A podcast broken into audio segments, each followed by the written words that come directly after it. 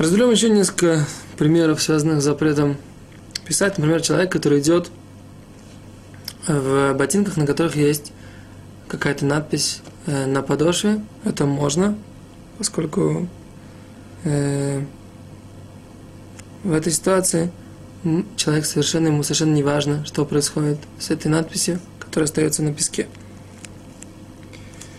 Э, также, например, можно что сделать, например, если вы вот так руками делаете какую-то форму, и потом на стене видите какую-то форму собачки, и так вы, например, с помощью там, тень, например, делать. Есть, я даже видел какую-то книжку, в которой показывают там несколько страниц всяких форм, которые можно сделать руками, и это показывает на стене какие-то картинки. Э, так вот, это можно сделать, нет в этом вопроса с точки зрения, нет проблемы с точки зрения письма. Интересная ситуация, когда человек входит в какое-то помещение, в котором есть э, видеокамера, которая снимает всех, кто туда входит. И в этой ситуации мы говорим, что человеку вопрос, когда он, ему, в принципе, абсолютно все равно, что его там, не то, что все равно, абсолютно не нужно, чтобы его там снимали. И поэтому, э, в принципе, можно было бы разрешить это. Э, и с другой стороны, как бы ему это, это абсолютно не остается на какое-то время, это постоянно проходит перед камерой и так далее и тому подобное.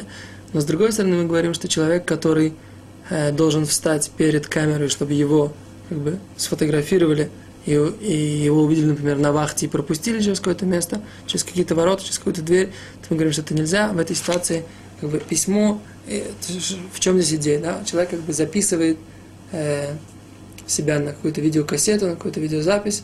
Это, в принципе, на самом деле можно обсудить, является ли, в принципе, это письмом э, такой ситуации, или это вообще не э, подпадает под запрет, связанный с письмом. Есть в этой книге на эту тему длинное примечание, можно его для желающих почитать.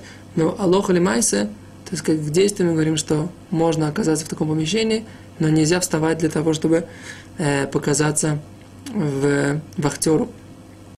Это то, что касается. Теперь напечатать фотографии и сфотографировать, понятно, что нельзя. Э, понятно, что это, в принципе, запрещено э, Торой. Написать, написать э, на компьютере. Тоже интересный вопрос. Э, тот, э, то письмо, которое мы делаем, оно является запретом Торы, не является запретом Торы, тоже интересная вещь.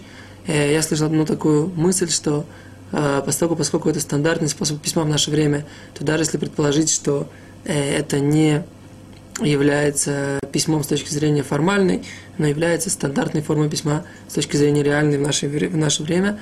С другой стороны, мы говорим, что это, в принципе, запрещено с точки зрения там, всяких э, проблем, как электрическая цепь, замыкание электрической цепи и так далее и тому подобное.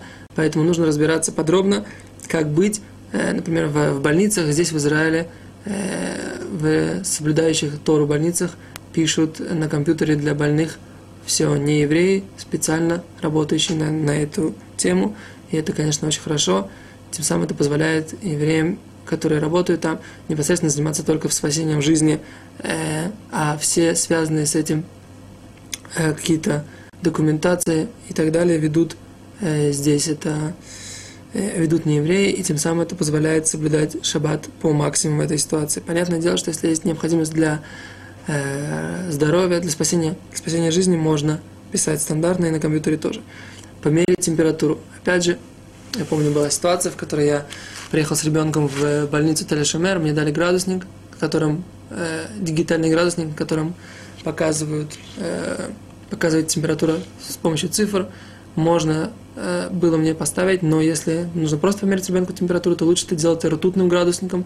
Ртутный градусник, им пользоваться можно, нет проблемы с письмом, а градусник дигитальный, лучше им шаббат не пользоваться, поэтому я советую всем соблюдающим шаббат семьям иметь ртутный градусник, несмотря на то, что в современности это достаточно как бы уже вчерашний день с точки зрения технологии и техники, но с точки зрения шаббата это предпочтительнее, потому что в такой ситуации человек э, э, не нарушает запреты. Например, у ребенка нет опасности для жизни, а нужно померить температуру.